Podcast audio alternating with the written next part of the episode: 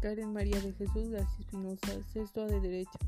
Nombre de la LIC, Yenicel Acevedo Montaño. Gracias.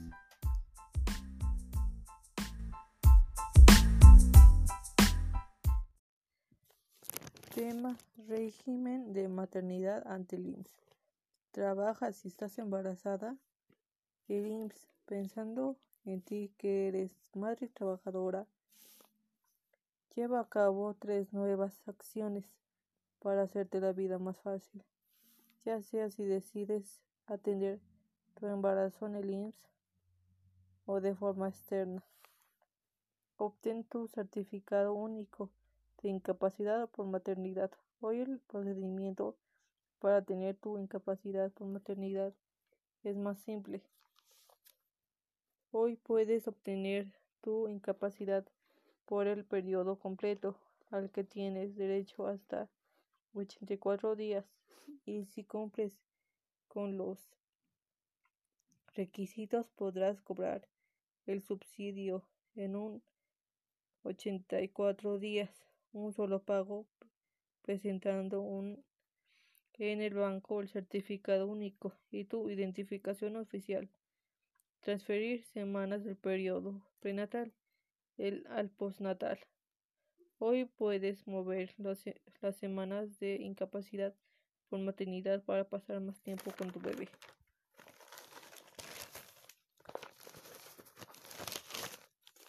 Antes, el periodo de incapacidad por maternidad se divide por dos, descanso prenatal y descanso, y descanso postnatal. El descanso prenatal es 42 días antes y el descanso postnatal 42 días después del nacimiento. Hoy es posible de transferir hasta cuatro semanas al periodo de descanso prenatal al descanso postnatal y así disfrutar a tu bebé los primeros 70 días de su vida. Para ellos, para ello solo tendrá que, llenar el formato de solicitud de transferencia semanas. Una sola visita al IMSS si atiendes, si te atiendes de forma externa Hoy si te atiendes fuera del IMSS, con una sola visita basta si decides atender tu parto con tu médico particular.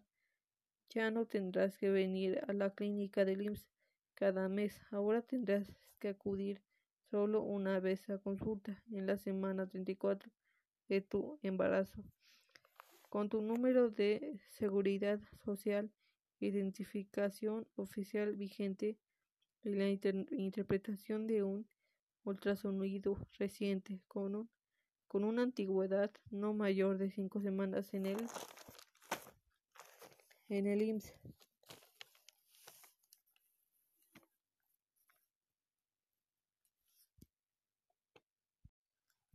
Régimen de maternidad ante el IMSS. Actualizaciones incapacidad por maternidad IMSS. IMSS tuvo a favor especialmente de la lactancia para nosotros tenga, para que nosotros tengamos esta perspectiva las cuales entraron en vigor en primero de julio.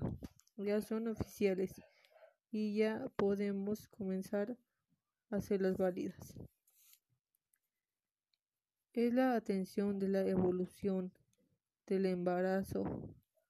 Hoy en día tú puedes elegir si tú haces una atención de tu embarazo en el instituto o en un médico externo. Ya no te van a pedir esa, ese mínimo de citas para poderte expedir la incapacidad por maternidad.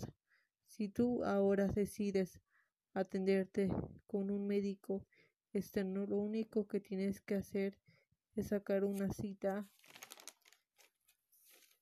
cualquier día de la semana 34 de embarazo con tu médico del IMSS. En, ese, en esta semana vas a llevarle la carta de tu médico particular con el, con el seguimiento que te dieron. Vas a llevar tu identificación oficial vigente, tu número de seguridad social y vas a llevar un ultrasonido que no tenga vigencia que te la hayas hecho durante los cinco, las cinco semanas. Esta información vas a llevarla con tu médico general en el IMSS en la semana 34 y ellos te van a dar las indicaciones para que te expidan un certificado único de incapacidad por maternidad. Único de incapacidad por maternidad que nos referimos único. Bueno, pues ese certificado va a abarcar o va a avalar las 84 días.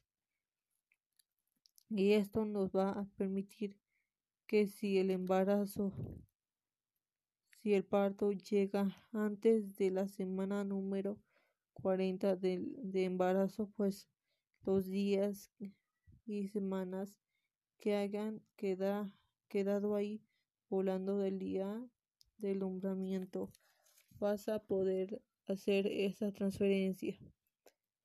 Semana de incapacidad.